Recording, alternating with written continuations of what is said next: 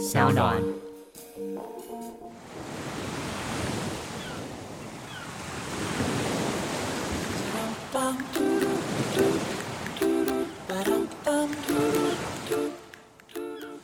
嗨，各位听众朋友，大家好，我是绿洲的老板嘉凯，欢迎收听今天的绿洲信箱 Self Oasis Mailbox。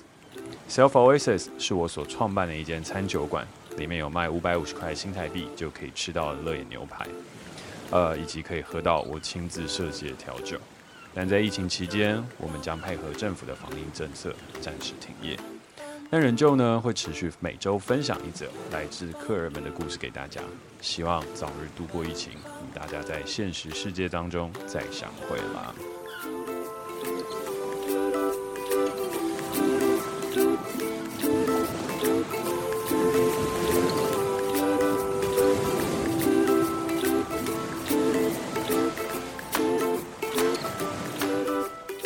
好，那在开始的时候也还是不免俗的，虽然没有营业，但我们还是可以闲聊一下哦。就是我们现在餐饮业真的是越来越困难。那目前出估的话，应该至少会严重到十月吧。毕竟那时候感觉才比较有疫苗可以打，但是也不确定啊。最坏的状况有可能会是到十二月都有可能。那在这段期间的话呢，我们也一直在想有没有什么其他的方法可以让餐厅营运营运得更顺利。所以如果大家呢有一些不同的想法或是建议的话，我也希望大家可以透过 Podcast 当中的留言，然后跟我分享一下，是说呃最近餐厅当中有没有什么其他不同的经营跟营运的方式跟一些做法跟可能哦。那再来的话，则会是我自己的一个计划，然后就是徐家凯共创实验所，现在是正式上线了。那在这个正式上线的这个时间点当中呢，就是我有在我的特别篇，就是被限制的选择当中的第十四集，然后是有在说，呃，我们的这个计划到底是在做些什么。所以如果还没有听的朋友的话，可以赶快先去听听看哦。那最后的话呢，就是希望大家好好待在家啦。这个疫情反反复复的，第三波、第四波还是第一波，其实都是很危险，所以千万不要看好像有一天的疫情的数字确诊下降，我们就可以出去外面买菜了。没有哦，就是一周买一次菜，然后好好待在家，就是这才是王道。好，那简单分享完这一周的一个想法的话，那就要来开始朗读客人的来信喽。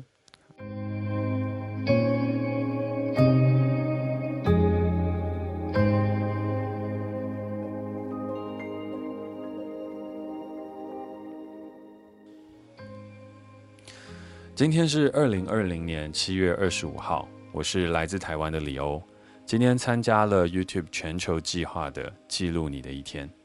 我正要去接我的女朋友，跟她介绍我身为 Podcaster 一天的生活。我对着手机自言自语，在摇晃的公车上录制影片要使用的素材。车外下着滂沱大雨，到站后我狼狈地走了下来，远远望向你，穿着灰色格子套装。有时尚都市的女孩范儿，手上拿着最爱喝的 Seven Eleven 热美式咖啡，脸上挂着微笑，但却略显疲倦。那天是你进新公司后刚满一个月的日子。自从你进了公司，我们生活的形态变得好不一样。你总是加班到十点、十一点，中间不能回复我讯息，假日要和学长们一起去见客户。讲电话的时候，不再是分享你喜欢的衣服跟食物。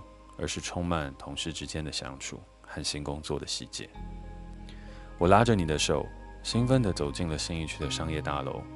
我想要趁着这一天，介绍我新合作的录音室，借着这个机会把我们对话的声音录下来。因为我做 Podcast 一年了，但却从来没有跟你一起录音的机会。录音时，我跟你分享着你去新公司后我的心情。我说。再等一个月，我就可以搬桃园，租个小一点的房子住在一起了。到时候我们一定会比较稳定的。虽然从台北骑车到桃园是远了一点，但是每天听听 Podcast，骑车的心情是很平静。我泛着泪跟你信誓旦旦地说，但是你突然变得异常扭捏了起来，吞吐着一句话，还是，还是。还是你要休息？我脑袋一时间没有马上反应过来。休息？感情上的休息吗？我像是被丢了一颗炸弹在神经中枢。我说：“等等。”而你接着说：“我觉得我们要给彼此一点空间。我觉得我们现在的关系不太健康，暂时休息，你也不必为了我跑上跑下。但这一切都不是问题啊！等一下，等一下，到底为什么你会想要休息？我想极力的争辩，但我很清楚，我的脑袋的思绪还是没有办法跟上在我眼前发生的一切。我没有要放弃你，只是看怎么处理我们的感情问题。你说完后，我沉默的在麦克风前沉思空白。当眼泪又滑了下来，这种感觉是难过还是震惊，我也搞不清楚。而你也没有再说任何的话，只记得录音室的隔音用的是上好的吸音棉，但轰隆隆的雷声却传进录音室里面。我按下了。录音结束。那天晚上，我哭着希望你不要离开我，充满着错愕跟不理解。一个我总想一起步入礼堂的女孩，哭着跟我说累了，想要在这段感情休息。分手后的这一个月，我们还是会来回的见面。我知道你跟公司的男孩暧昧，而我们的关系也变得有毒了起来，彼此也都心知肚明。就在我们最后一次一起出游的晚上，在大稻城旅社的房门外，我听见了你跟那个男孩的暧昧对话。你想不想我？电话里的他问你。你好笨，你居然把男孩的声音扩音放了出来。站在门外偷听的我，双脚一直在发抖。我蹲在房门外，脑袋一片空白。我没有勇气冲进去跟你对峙。但在那个晚上，我拆穿了你和他的关系。那晚，你用厌恶的口吻嫌弃着曾经交往四年的人，没前途、自傲、被宠坏、胖、恐怖情人，每一句话都是那么的伤人。但我明白你是为了保护你自己，更是要说服自己离开。然而，这些话却让我拜访了三个月的心理医生。有人曾这么说过。真正美好的爱情是在相爱的过程中又找到了自己。只是我想不起来，我们是在哪一个时间点遗忘了彼此，遗失了彼此。二零二零年九月十一日，在我生日的那一天，你正式的从我生命消失。你选择不接我的电话，不回我的讯息，但会默默的看着我的现实动态。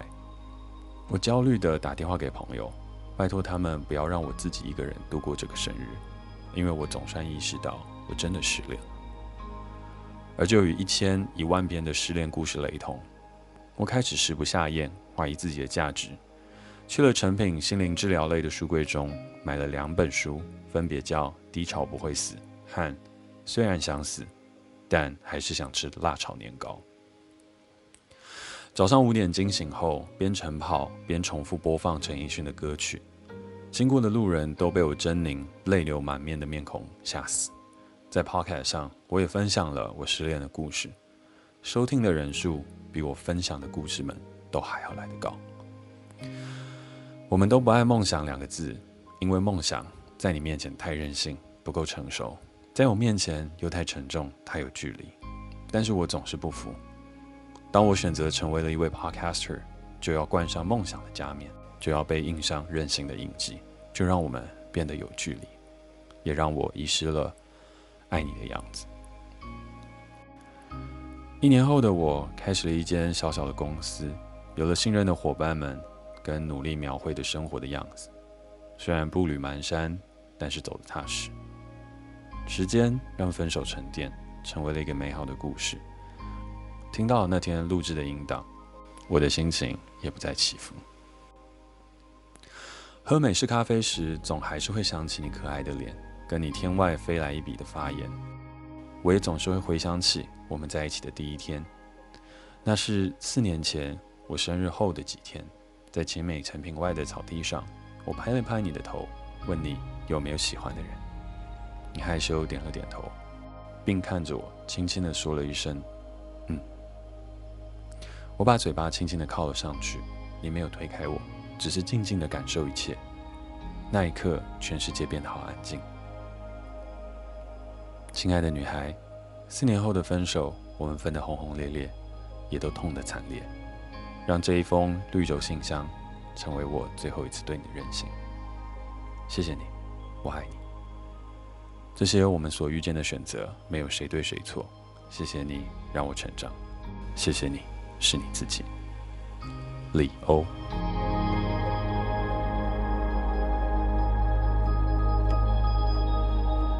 好，那朗读完了这篇故事，啊、今天有一个小小不一样的环节，就是呢，我们今天呃也邀请到了李欧本人，因为他自己本身也是一个 podcaster，所以呢，我就想说，既然都是 podcaster，那与其让我去朗读完你的故事，并再次的为你的故事做一个注解，那何不我们用一个 podcaster 的姿态啊、呃，用对谈的方式来聊聊你的故事呢？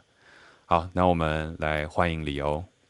Hello，大家好，我是李欧。那想先问你一个事情，就是刚刚在听完了，就是自己的故事被朗读出来之后，有什么样的感觉吗？我其实今天一直在想这个问题，就是我一直在想说，你你读完这封信之后，我到底会有什么样的感觉？我觉得就跟我写那个信的时候的感觉一样，就在写这个信的时候，我在想起，就是那时候，我不知道嘉凯你还记不记得，我那时候刚失恋的时候，会跑去绿洲那边，嗯，然后，然后那时候你跟 Katie 都还在，都会录音，然后有时候晚上你会这边留久一点，嗯，然后你你就会你就会来说，哎，就是最近过得怎么样啊？然后我们就会聊天嘛，然后我就那时候我真是过得非极差，就是那种那时候就是刚信里面有念说哦。我每天就会听一些陈奕迅的歌在跑啊，就是那个时候就很难过的时候，我就遇到炸开你嘛，然后我就印象很深，就是那时候的我的情绪到底是怎么样子？在写这封信的时候，感觉让我回想起那时候的情绪，嗯，就是那时候失恋的情绪，跟跟那时候所有那时候失恋的情绪，跟那时候的遇到的事情。我记得那时候我跟你讲说我失恋的时候，你马上分享说哦。你自己的感情故事，就是《Mr. Bartender》的第一季的第一集。对。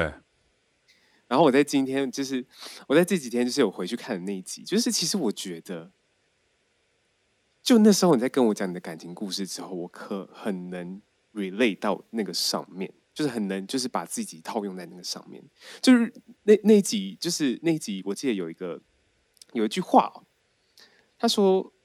就你在跟女主角对话的时候，嗯，女主角对话的时候，女主角说，就是你我我不知道你懂不懂这种是什么样的感觉。然后呢，内心没有跟，然后你当下没有跟女主角说你懂不懂，可是你那时候旁白就说，其实我懂，嗯，因为这种感觉我也经历过。然后我说我不懂这种感觉是成长还是寂寞，还是一种变，还是一种背叛？就是你不知道那种感觉是。到底对方是真的不爱了，还是当时就是这时候的我太幼稚、太不切实际的那种感觉？那你现在什么感觉？我现在听完是什么感觉？其实我一直以为说这个失恋已经快要一年了，然后我一直以为说我可以好好面对这件事情，就是。我一直以为说，我可以好好的为这件事情画下一个句点，然后放下这件事情。可是后来写完了之后，我一直很想把写这封信的事情告诉他。然后，可是我发觉，就是我当我一告诉他的时候，我发觉那种感觉全部都上来了，就是以前的那种情绪。或当下就是失恋的那种感觉全部上来了，然后那天我问他的当天，就痛哭流涕，就是真的就是眼泪就是就是哭下来，然后然后就开始哭的时候，我就开始问自己说：“哎，我是不是就是会一直这样子？就是那时候我我我自己很怀疑，说我是不是会一直为这件事哭泣，然后会是不是会一直为这件事情很难过？我当下的感觉就是这样子。”你刚刚是不是讲到一半，也禁不住再次哽咽了起来？我觉得就是哎，就是因为因为我觉得很可惜的是，它原本是一个音档，嗯嗯，然后那个音档其实有，就是那个女生的声音，就是我前女友的声音这样子，嗯，然后我自己因为要写这封信，我一直反复的去听这个音档，然后那时候的情感都是那么的真实，就是我听这个音档的时候，就是你刚刚念信的那种感觉，很错愕。然后中间就有隔一个很大的空白，说：“哎，我现在真的不知道怎么反应。说你要休息吗？你是真的要休息吗？你确定吗？这样子。然后对方就是有点支支吾吾的那种感觉。然后就是就是我对对方就有种支支吾吾的感觉。然后然后那种那种情绪，就是我在回头写这封信的时候，我才发觉说：哦，原来这段期间我不是我不是好了，或者我不是。嗯”不是忘记的，可是我好像是下意识去不去想这件事情。我告诉自己说：“哦，我不能再想这件事情了，我就不要想。”然后呢，不要想一段时间的时候，这件事情就没事了，就过去了。可是当你有把那个开关打开的时候，就就是一切都是那么的，还是那么的历历在目。那你觉得他他会来听这一集的 podcast 吗？我觉得不会耶。那如果有的话，或者如果他不小心听到，你还有没有什么样的话会想要对他说的吗？我觉得，对啊，就是就跟我信信面信里面后面的事情，就是当我不去看到他，或者是不去看到他其他的讯息的时候，就是其实想到他的时候，都还是有快乐的片段，就是。嗯，我如果不去看他，就是现在的感情状态如何的话，就是我想到这个人，就是想到他讲话很好笑的样子，然后他就是就是大学时候我们会一起拍 YouTube 的影片的样子，这样子，就是就是我觉得那时候就是真的是爱，就是那时候真的是爱，就是我会觉得说那时候是真正实实的爱对方。有时候，有时候就是因为你，你经历一段刻骨铭心的爱情的时候，你会开始怀疑说，对，就是难道这世界就你会开始说，那你还相信爱情吗？嗯，你相信爱情的本质？你相信爱情本质就是你相信爱情里面的承诺吗？嗯。可是，就是你，你时间一过的时候，你会去想这件事情，对，就当时那个当下，你说我爱你，我我会一直很爱你，这些话都是当下都是那么的真。等一下，然后换你嘉凯分享。没有，我只是也想到，就是，就因为你刚刚有讲嘛，就是那时候其实你在失恋的那段时间当中，就是也有来绿洲，我们大家一起去讨论啊，然后聊聊天这样。然后《Mr. Bartender》的第一集第一集里面，他其实也有讲到一个我觉得很有趣的事情，就是好像男生永远都比女生慢一点长大，有可能我们那个年纪可能是当兵吧，但我觉得。当兵好像也不是一个绝对的因因素，而是男生他就是常常长不大，而很多时候女生又会比我们提早的步入社会，然后开始要面临三十岁的压力，开始要面临我是不是要，譬如说是结婚生子，或是一些身体状况的一些改变等等相关的事情。那男生的话，我觉得也是一个小小的红利吧，就好像是说三十岁才开始，四十岁才是黄金年代，五十岁还是老当益壮。所以，我们就会一直一直不断的去追求我们的梦想，或是等等相关的东西。可是，最终却会发现，女生成长速度好像都比我们快个四五年。然后回过头来的时候，才会发现我们好像还太幼稚。那时候，我是在《Mr. Bartender》的第一季第一集当中，还有我自己爱情的故事当中，我所看到和感觉到的事情，就只是觉得，可能成长速度真的不同吧。然后有些时候太幼稚，那是我那时候的感觉。那你真的，你你你你你到现在也会觉得，就是自己太幼稚吗？还是两个人想要的东西不一样？我觉得两个都是，两个都是。为什么两个都是呢？是因为，嗯，幼稚就是因为我还停留在我想要的东西上，而他想要的东西已经成长到下一个阶段。呃，我觉得没有谁对谁错，他只有就是时间差吧。我觉得这是一个蛮。蛮不能说是蛮残酷，但是蛮实际的一个时间差。有些情侣他会一起挺过，就像是我们看到很多念医学系的情侣，他比较容易一起挺过这个事情。原因的话，事情就是因为他们的生活跟东西都相对单纯，所以他们一起成长，一起准备当医生，一起准备要去做同样的事情。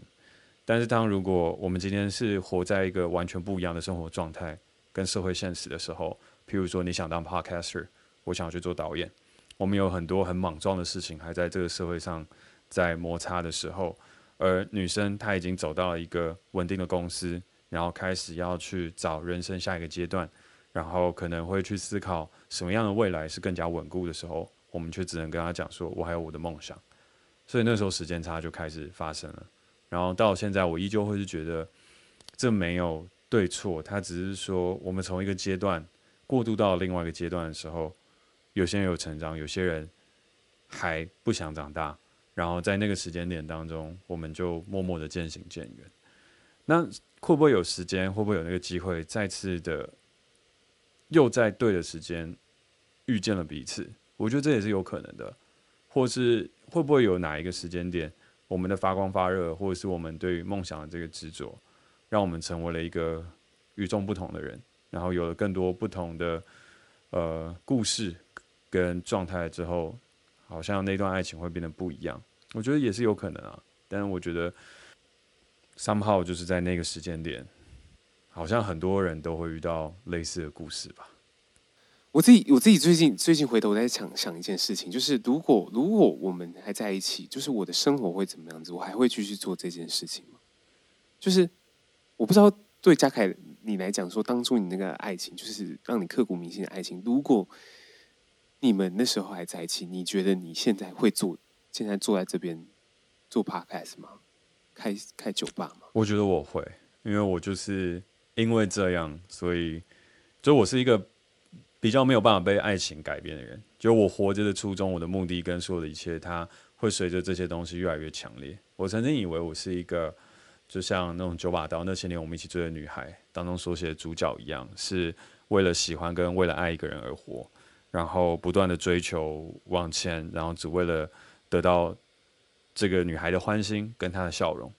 但后来发现不是，大部分有这样梦想的男生，我们自己心里面也都有一把一把火。他在烧着，他在一个往一个明确的目标前进着，所以我觉得我也是这样。然后也正因为如此，我很坚定的去做这些事情，所以我也才不想长大。所以我觉得我会了，我依旧都是会朝着自己最想要的样貌去活着。而对你来说，那个就是 quote and quote 不想长大吗？对啊，对啊，对啊。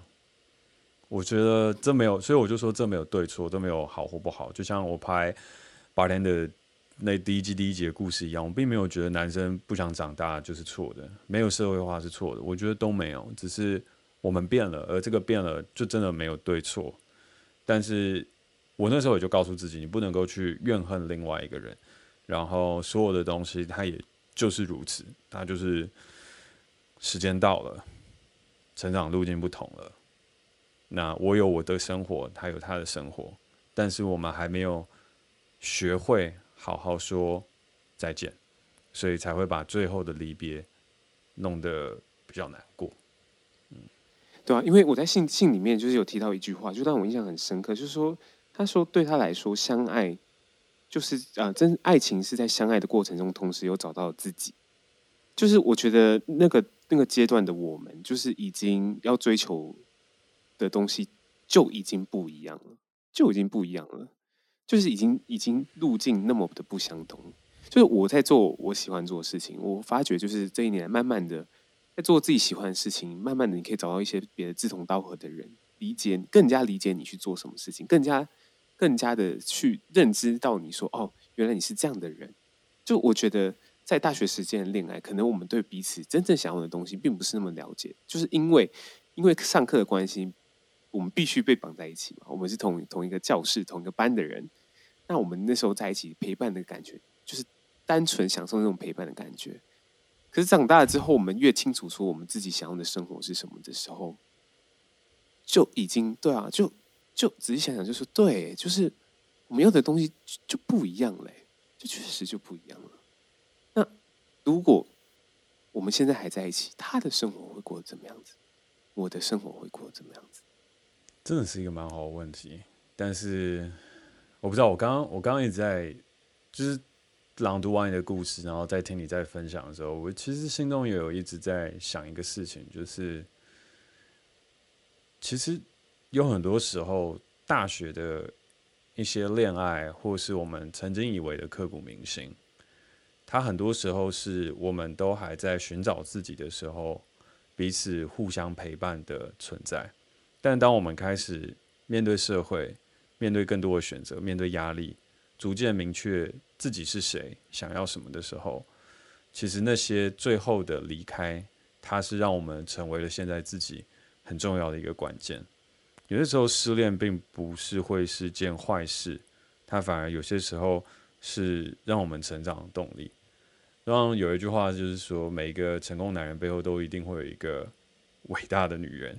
好，但我觉得这个话回过头来，我自己看看我自己的经验，对于爱情和对于感情是，我觉得每一个男人都要狠狠受过一次伤，他才会变成一个更强大和更稳固的存在。对，完全可以认同。对完全可以认同。就是就是，我觉得对我来说，这次这次的感情真的让我看这个世界的角度不一样，对吧？就认知这个世界的方式不一样。但我觉得这也就是我们这两个就是臭直男 偏颇的爱情观。我在想，如果有机会的话，啊，归类是臭直男，就是你应该算吧？哦，应该算好。还是还是还是我对你有什么其他误会？其实，我没有没有没有，是直男，是，是，是非常直的直男。在经过这次失恋了之后，原来你发现自己真爱并不是在。有去探索另外一块，也是有可能啦，也是有可能。真的，我有几个朋友就真的是这样，就是失恋了之后才发现，哦，原来自己喜欢的可能不是女生，是男生。就我自己周边有几个 gay friend，就是从这样子的机会当中去认识了一个真正的自己。所以可能理由你也可以去探索一下，探索一下，对吧？嗯好啊，那感谢你今天就是一起来聆听完了刚刚的信件的朗读，然后跟我们大家分享了呃你的故事，然后希望在这个疫情之下，你的 podcast 也都是可以继续前行，然后你的梦想也继续发光发热，然后加油，大家加油！对啊，然后希望你也可以再尽情的去探索你的感情世界。那无论找到下一半是男生女生，我都会保持着一样的心在祝福你。好，感谢，感谢你特别强调这一点，真的。好，那呃，听完故事，然后如果说有想要认识李欧的朋友的话，也记得 Podcast 有一个是生动台北，生动台北，对，那就可以上去去啊订阅，然后给他一个五星评论。好，那就感谢李欧，谢谢，谢谢嘉凯，谢谢。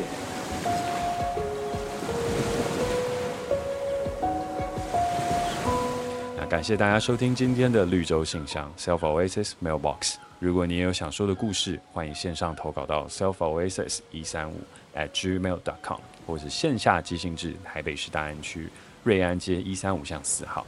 但记得主旨要注明我有故事想说。如果你喜欢这个节目或对我任何的评价，也欢迎在 Apple Podcast 上给我评分加留言，或是追踪我的 IG Jackself 一九九一私讯跟我分享你的心得。感谢大家这周的收听，我们下周见。